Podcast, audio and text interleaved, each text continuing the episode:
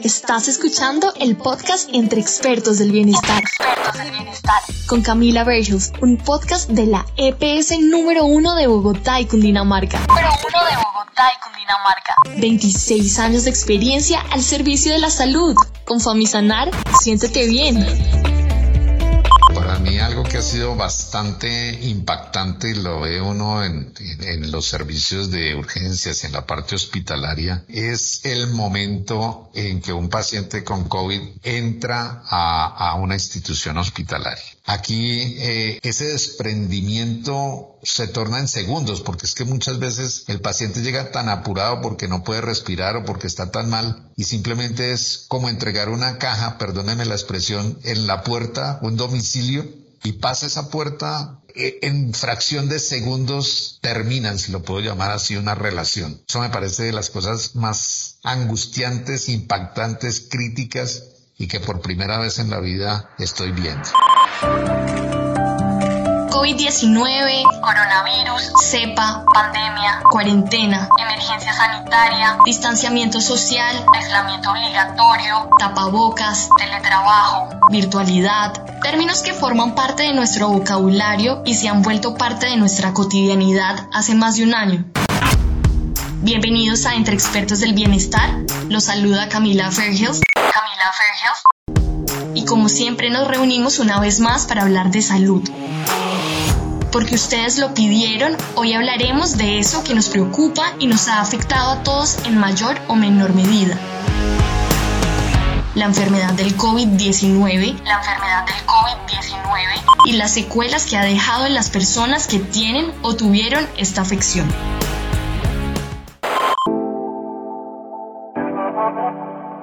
En Famisanar EPS, cuidarte a ti y a tu familia es nuestro propósito central. Nos complace contarles que hoy aclararemos esas dudas que quedan en el aire y nos cuestionan a todos. Por eso me alegra darle la bienvenida al médico internista y cirujano de la Pontificia Universidad Javeriana, con más de 40 años de experiencia, el doctor Álvaro Orlando Sarmiento. Álvaro Orlando Sarmiento y a la terapeuta respiratoria Rocío Barragán.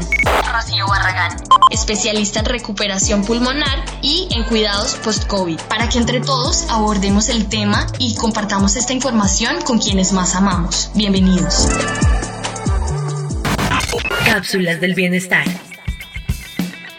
Acuerdo con cifras del Instituto Nacional de Salud, al momento son más de 4.800.000 casos confirmados de COVID-19, cerca de 65.000 activos y aproximadamente 4.600.000 personas recuperadas.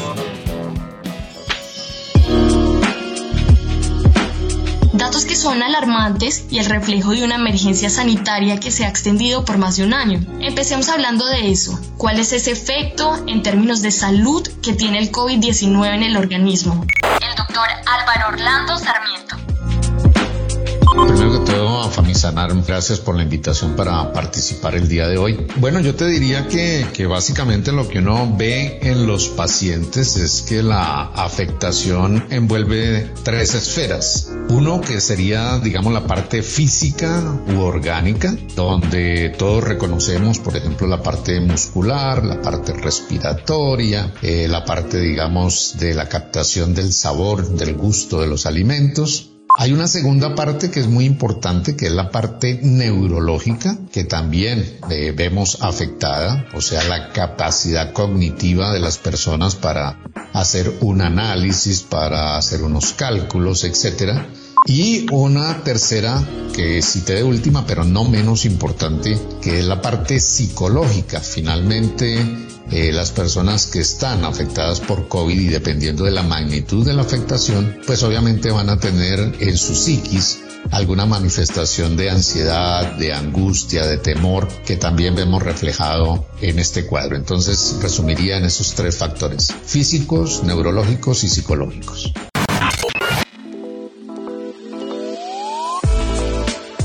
Bueno, Rocío, si hablamos de las personas que han superado la enfermedad, ¿cómo es esa recuperación? Y a la terapeuta respiratoria Rocío Barragán.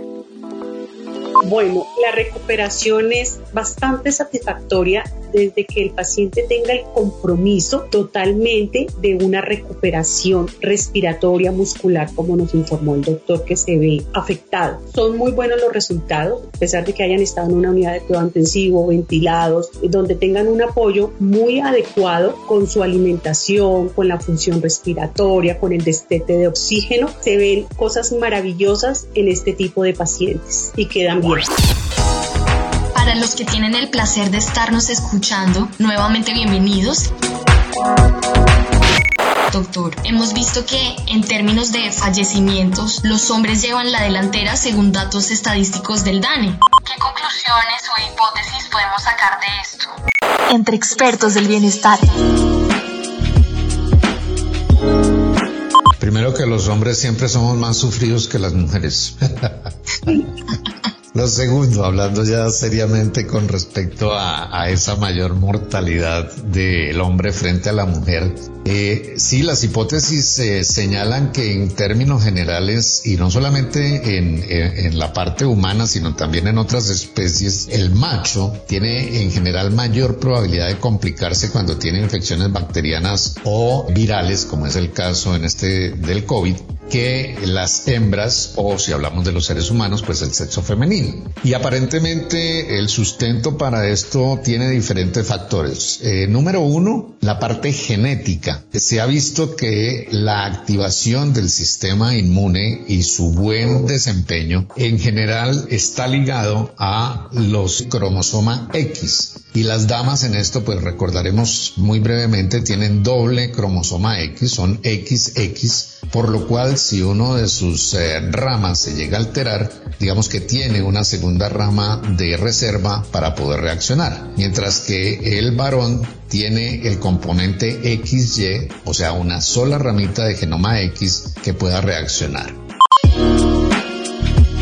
Un segundo factor, digamos que también son las exposiciones que socialmente se tienen, aunque esto pues obviamente con el desarrollo y el liderazgo cada vez mayor de las damas se está emparejando, pero pues el hombre era, digamos, en, en términos tradicionales el más expuesto a los factores sociales, a la interacción, al cigarrillo, al licor, a una serie de comorbilidades que pueden influenciar, digamos, el, el, desenlace en ese sentido. Y lo tercero que se ha visto es que el sistema inmune en el hombre se marchita y pierde actividad en una fase un poco más temprano que las mujeres. Se supone o se ha visto que alrededor de los 55 años de edad, en las defensas del organismo del hombre van disminuyendo en relación a las damas que aparentemente comienzan a disminuir estas defensas por encima de los 65 años. Hay algún tipo de actividad estrogénica, por ejemplo, también relacionada y dependiendo pues de la edad en que se presente la menopausia en la mujer,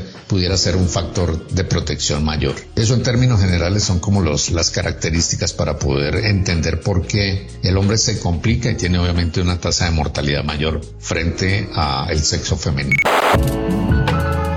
digamos, ¿cuáles serían entonces esas principales dificultades de los hombres o bueno, en general de los pacientes en recuperación tras el COVID?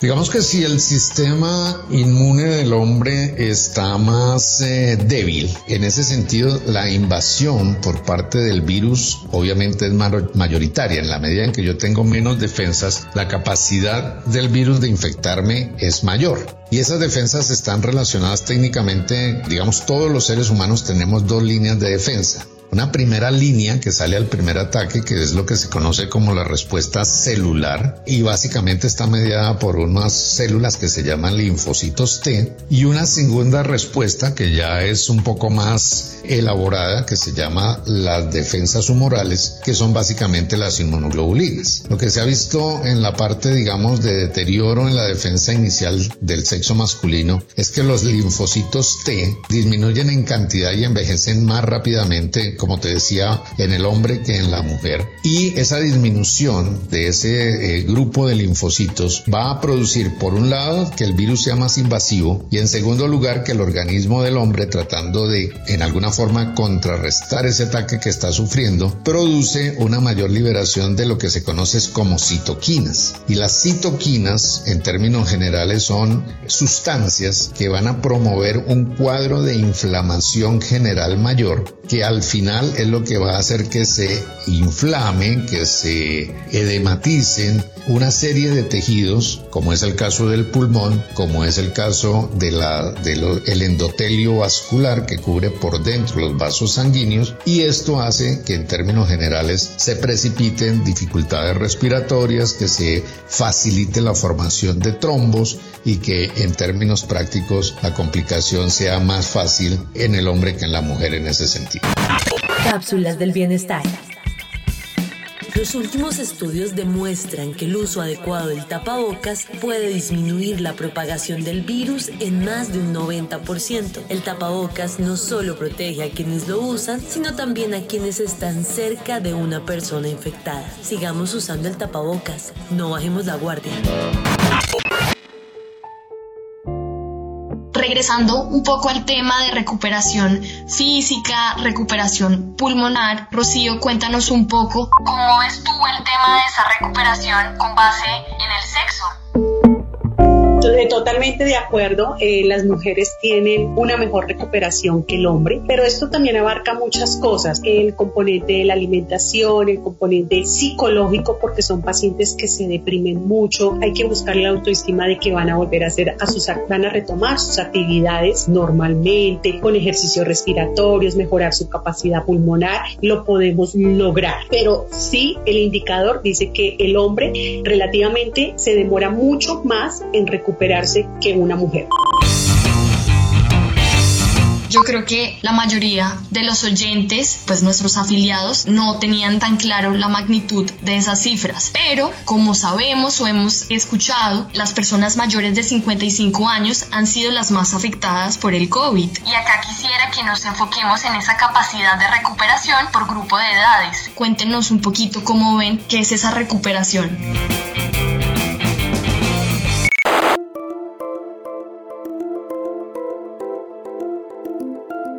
Pues eh, mira, yo creo que la afectación que está causando el COVID realmente es algo de lo cual primero estamos aprendiendo todos los días, tanto sociedad como profesionales de la salud. Y lo que uno ve a, a, diario en la consulta es que sí o sí el COVID está dejando algún tipo de secuela mayor o menor. El 80% de los pacientes que han sido infectados por fortuna se recuperan rápida y plenamente, pero hay un 20% que es lo que uno encuentra a nivel de las consultas de carácter, hablábamos hace un rato, de carácter respiratorio, de carácter neurológico, con alteraciones psicológicas, con alteraciones funcionales. Y digamos que al principio, obviamente, la población más afectada era la población mayor, era la población por encima de los 55 o 60 años, que fue como comenzó este cuadro.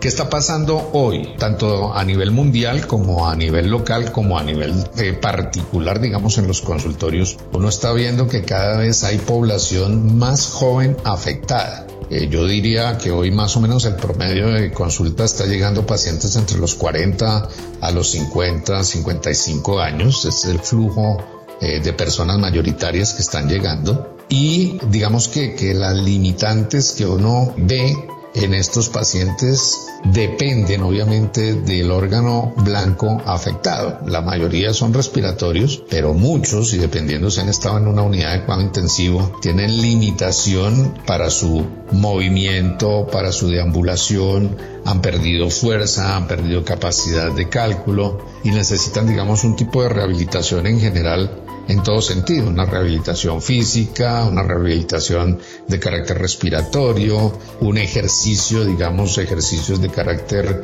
neurológico y cognitivo para volver a hacer su, su entrenamiento cerebral, si así lo llama uno, y fuera de eso el apoyo de, con terapias psicológicas para espantar el miedo a la muerte, todo ese trauma vivido, digamos, dentro del proceso de angustia para él mismo y para sus familiares. Así que creo que es un tratamiento integral, lo que en un momento determinado y dependiendo del paciente se va a necesitar y se necesita diario.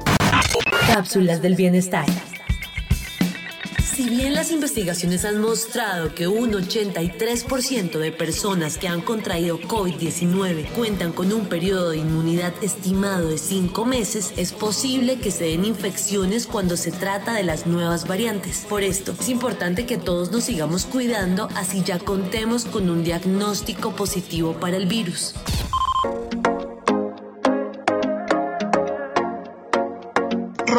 ¿Qué se puede hacer para favorecer esa recuperación? ¿Qué consejos les das tú a los pacientes post-COVID? ¿Qué se puede hacer para tratar, digamos que, de recuperar esa capacidad pulmonar y de volver a estar en óptimas condiciones? Bueno, una de las cosas es que los pacientes lleguen donde el médico los remite para mejorar su capacidad pulmonar, su rehabilitación pulmonar, hacer unos ejercicios adecuados para poder salir del ciclo. Digamos, son pacientes que viven con mucha fatiga, se ahogan, cualquier movimiento, bañarse no toleran. Entonces, en compañía de un profesional, apoyarlos, ayudarles al manejo de la respiración. Es súper importante una adecuada alimentación. Aquí eh, jugamos mucho el grupo familiar, que tengan un apoyo, porque son pacientes que se deprimen mucho, dicen no voy a volver a mis actividades, no voy a volver a hacer el rol que yo era antes como venía. Entonces hay una serie de ejercicios para hacer caseros, que tengan siempre un apoyo de un profesional, tanto del médico especialista que los está manejando, como el apoyo terapéutico de la terapia, de la terapia física, de la terapia respiratoria, de la terapia ocupacional, porque esto abarca muchas cosas totalmente. Y guiarlos para que aprendan a respirar, a mejorar, porque hay veces tenemos pacientes que no son bien guiados, bien orientados de un manejo respiratorio o físico. Veces eh, pues no es criticar y entonces dicen, no, vamos a YouTube y vamos a ver tal cosa, vamos a mirar no sé qué. Y una cosa es como tú interpretes el ejercicio y otra cosa es guiado que podamos apoyar al paciente para que tengan una adecuada rehabilitación pulmonar. Me gustaría profundizar un poquito más en ese tema. Rocío, digamos, ¿qué tipo de ejercicios podría hacer un paciente que acaba de salir del COVID, que pueda practicar en casa? ¿Nos podrías dar algunos ejemplos, por favor? Ok, lo, eh, lo, primero que en todas las clínicas salen o que les manda es el incentivo respiratorio. El que yo recomiendo es el incentivo de volumen, que nos indica bien si el paciente lo está manejando adecuadamente. Este incentivo de volumen tiene unas caritas que, carita triste o carita feliz. Y si hacemos en la carita feliz, quiere decir que estamos haciendo bien el ejercicio y dependiendo de cómo empezamos, empezamos desde mil, depende del componente del paciente. También podemos hacer un ejercicio con bomba, inflando, sosteniendo bien el aire, respiras profundo, total yo es profundo, sostenido, lo llevamos a la parte pulmonar, inflamos nuestro estómago, sostenemos y botamos como soplando una vela, lo que más pueda. Da el ejercicio con las burbujas, como cuando uno aprende a nadar, eh, un pitillo, medio vaso de agua, este también lo podemos hacer con avena, que sea espeso y vamos a hacer burbujas, lo que más podamos. Los ejercicios respiratorios. Estos pequeños se pueden en casa, guiados, con pausas, no seguidos, porque los pacientes, no, doctora, es que yo subí 50. No, yo a veces les digo a mis pacientes, no es la cantidad, sino la calidad del ejercicio para abrir esa parte bronquial, esa bomba, les digo yo, para mantener un adecuado intercambio gaseoso. Muy bien, Rocío, súper útiles, muchísimas gracias. Ahora, hablando un poco más de esas consecuencias o secuelas que nos deja el COVID, ¿cuáles son las más comunes, doctor? ¿Por cuánto tiempo podemos sentirlas? ¿Son normales? Cuéntenos un poquito de eso, porfa. Bueno, la, digamos que todas las publicaciones que actualmente se tienen ya se está tratando de estratificar las etapas del COVID. Digamos que a un COVID normal, con una evolución favorable, se considera que está básicamente desde el momento en que inician los síntomas hasta que el paciente eh, sale del problema alrededor de los 10 a 14 días. Cuando eh, la extensión de la enfermedad continúa hasta el mes, se está hablando en este momento de COVID prolongado Habrá una segunda, tercera etapa que es entre el mes y los tres meses, donde estamos hablando de un COVID intermedio y por encima de los tres meses ya se considera un COVID crónico porque generalmente tiene algún tipo de secuelas asociadas. En términos generales, digamos que, que, para las primeras fases, lo que tiene que ver con una evolución de un COVID normal o un COVID prolongado de un mes, en general, digamos que las,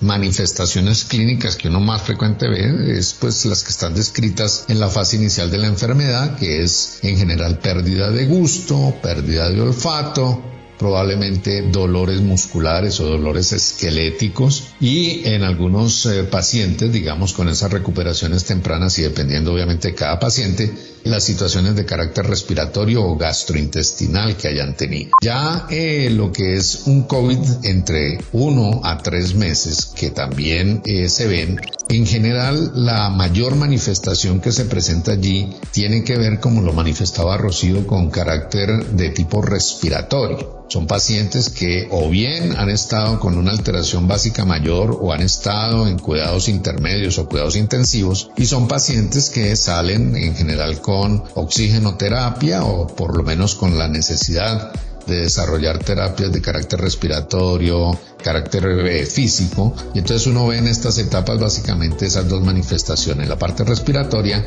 y la parte osteomuscular. Y en la tercera fase ya lo que son lo que se conoce como COVID crónico y que se ve en general con pacientes que han tenido comorbilidades puede manifestarse no solamente con manifestaciones estrictamente de, COVID, sino con un desbalance alrededor de sus patologías de base. Si el paciente ha tenido en su historia hipertensión, ha tenido diabetes, ha tenido algún tipo de eh, alteraciones eh, de carácter artrítico, por ejemplo, no solamente se limita el cuadro a las secuelas en sí que deja el COVID, sino a las manifestaciones de comorbilidades que se tienen conexas. Entonces, esto es básicamente lo, lo que uno en el camino. Y me gustaría aquí reforzar que para la, la rehabilitación, y quiero hacer eco de lo que nos decía muy sabiamente Rocío, me parece que el paciente debe tener dos cosas bastante importantes, él y su familia. Uno, la parte de guía, o de instrucción para que él entienda exactamente qué es lo que está pasando. Eh, segundo, un acompañamiento para que ni se exceda ni le falte en la parte tanto de rehabilitación como de alimentación. Digo esto porque curiosamente uno a veces ve que el paciente, por ejemplo, por su enfermedad ha perdido peso y la familia en su mejor ánimo de, de ayudarle a la recuperación, lo que hace al regreso a casa es tratar de llenarlo de comida y engordarlo y que recupere todo el peso perdido, cuando muchas veces, digamos, lo que uno busca es mantenerlo estable para que con el aumento de peso no se complique la situación tanto respiratoria como muscular. Y lo mismo en la parte, digamos, respiratoria, Muchas veces se pretende tener al paciente absolutamente quieto, que no se mueva, que no haga nada. Y como bien lo decía la doctora Rocío, la idea es tener un balance en el sentido de que en la medida en que él se vaya fortaleciendo respiratoriamente, pues pueda comenzar a, hacer su ejercicio y autovalerse sin que exceda estas condiciones. Cápsulas del bienestar.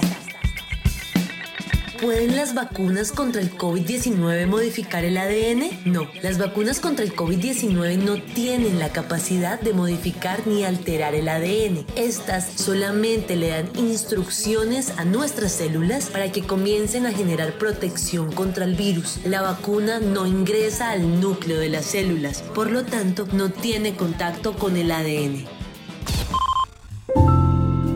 Y ya para cerrar un poco este episodio, toquemos el tema de esas señales o signos de alarma que pueden llegar a ser preocupantes si tenemos o tuvimos COVID. ¿Cuándo es momento de acudir al médico o de, pues, preocuparse? Bueno, eh, digamos que, que, si uno recorre todo el cuadro desde el momento cero, la primera situación para uno consultar al médico o al menos reportar a su EPS es uno, que espontáneamente o dos con mayor razón haya tenido contacto con una persona COVID y se, se conozca. Entonces, ese primer punto donde yo ya he tenido contacto, donde tengo sospechas de que estoy enfermo o estoy comenzando a presentar síntomas clínicos, es una primera manifestación pues para reportarse ante EPS y hacer los análisis básicos respectivos para confirmar o descartar el inicio de la enfermedad. Normalmente, como decimos, en esta primera fase inicial, pues en general se trata de que el paciente seguramente está con algún tipo de dolor osteomuscular, seguramente tiene algún grado de postración, manifestaciones en su olfato o en su gusto y en general digamos que hay una limitación eh, fisiológica para su actividad del día a día. Hasta ahí, aparte de reportarse, digamos, a la EPS y hacer las pruebas, no hay una alteración mayor. Cuando comienza la situación, digamos, a, a verse el enfoque de la necesidad de acudir a un servicio prioritario o a una consulta de urgencias. Cuando hay manifestaciones de complicaciones, por ejemplo, fiebre sostenida permanente que no ceda, digamos, al, analgésico común en un término de 24 horas, cuando hay signos de manifestación de insuficiencia respiratoria que el paciente sienta que definitivamente no, como dicen ellos, no les está entrando el aire o me siento ahogado a pesar de que respiro. Y obviamente si tiene, digamos, algún método diagnóstico eh, que es muy común ahora, todo el mundo compró, como compra un termómetro, compra un pulso oxímetro, si la saturación cae a nivel de Bogotá por debajo de 88 es una indicación para acudir a un servicio de urgencias. Dependiendo de cómo, de cómo el paciente llegue al servicio de urgencias, se hará obviamente los exámenes diagnósticos que incluyen laboratorio, incluyen imágenes y de ahí se toma la conducta de si el paciente es devuelto a su domicilio para manejo en casa o si por alguna razón requiere ya hospitalización para seguimiento. Y obviamente si es devuelto a casa, que es el caso que estamos hablando, no el tratamiento intrahospitalario, en el servicio de urgencias o en la consulta prioritaria, dependiendo del caso, se le darán las señales de alarma, sean respiratorias, sea para manifestaciones gastrointestinales, sean para manifestaciones osteomusculares y dependiendo de la comorbilidad, el seguimiento, por ejemplo, de sus glicemias diarias, si es diabético, el seguimiento de sus cifras de tensión arterial, si es hipertenso, y dándose esta guía, digamos, el paciente ya tiene un cuadro absolutamente definido de cuándo quedarse en casa y cuándo retornar a una consulta de urgencias o prioritaria.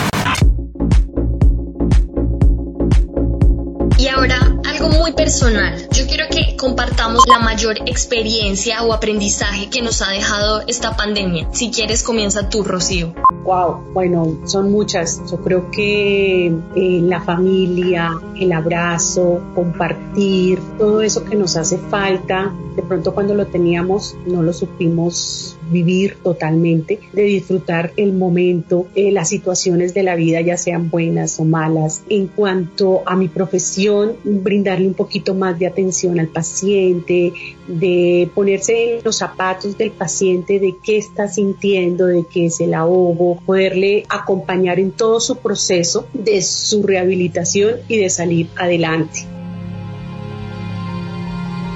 por el momento a mí no me ha dado COVID, pero sé que es un momento difícil y sobre todo estar en una unidad de cuidado intensivo y de que ningún familiar pueda estar al lado de ellos y la falta de carencia de pronto de amor, ¿sí? Es una parte que creo que cada día como persona yo valoro más eso y vivir esta etapa y de que seamos más humanos, de que nos ayudemos todos, de que somos uno solo y todos vamos para el mismo tiempo porque es una enfermedad que no tiene color, edad, raza, no importa, todos vamos a la misma situación. Entonces, eh, a mí me ha dejado bastantes cosas y aprender de cada paciente, muchas situaciones de su vida y apoyarlos totalmente. Pues en primer lugar, eh, plenamente de acuerdo con lo que dice Rocío. Para mí algo que ha sido bastante impactante lo ve uno en, los servicios de urgencias, en la parte hospitalaria, eh, y que me ha impactado profundamente es el momento en que un paciente con COVID entra a, a una institución hospitalaria. Creo que esto nunca en la vida, por lo menos yo como médico, lo había vivido. Normalmente siempre estábamos acostumbrados a que así fuera una cirugía un parto complicado un cáncer en el peor escenario, el familiar y la, y la familia en general estaban rodeando justamente en ese momento a esa persona que estaba carente de salud o que estaba viviendo una situación especial. Aquí eh, con COVID ese desprendimiento se torna en segundos, porque es que muchas veces el paciente llega tan apurado porque no puede respirar o porque está tan mal y simplemente es como entregar una caja, perdónenme la expresión, en la puerta, un domicilio y pasa esa puerta y, es una incertidumbre tan grande que uno no sabe si esa persona la voy a volver a ver, no la voy a volver a ver. Y de lado y lado, tanto familia como paciente en fracción de segundos terminan, si lo puedo llamar así, una relación. Eso me parece de las cosas más angustiantes, impactantes, críticas y que por primera vez en la vida estoy viendo. Y lo otro que tal vez me, impacta y que yo sí aprovecharía el espacio para reforzar es nosotros vemos con cierta preocupación y en algunos momentos que le bajamos la guardia o le bajamos la importancia al virus y de pronto en mayor o menor grado cada vez nos estamos como tomando esta posibilidad de infectarnos más folclóricamente. Yo quisiera ir reforzar el concepto de que el virus está, esto no ha sido superado y que la invitación es a todos y cada uno de nosotros a cuidarnos, a usar nuestra protección, nuestro tapabocas, lavarnos las manos eh, frecuentemente, el distanciamiento social muy importante porque el virus no se va por un decreto o por una resolución. El virus no se ha ido, el virus está y como les decía al inicio, eh, los enfermos se siguen presentando y cada vez en personas más jóvenes. Entonces creo que algo que tenemos que seguir trabajando es en, esa, en esas medidas de precaución porque si yo me cuido, cuido a mi familia y cuido al resto de la sociedad. Todos los de Famisanar, por favor, vacunémonos, por favor, vacunémonos, vacunémonos.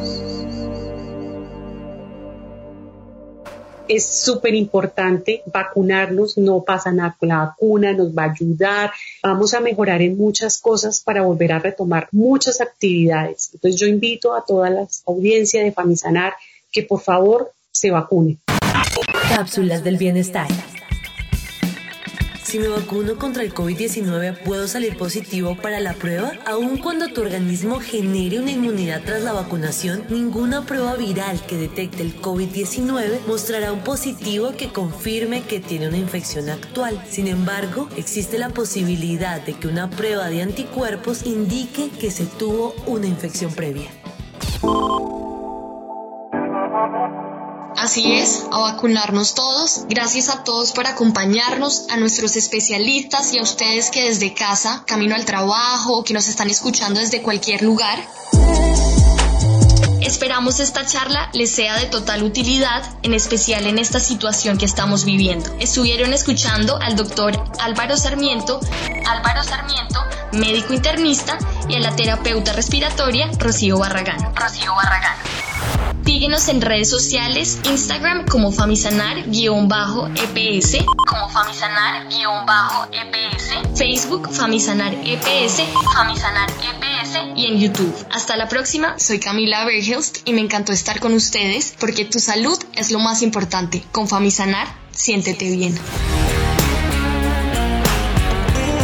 Estás escuchando el podcast Entre Expertos del Bienestar. Expertos del Bienestar. Con Camila Bergels, un podcast de la EPS número uno de Bogotá y Cundinamarca. Número uno de Bogotá y Cundinamarca. 26 años de experiencia al servicio de la salud. Con Famisanar, siéntete bien.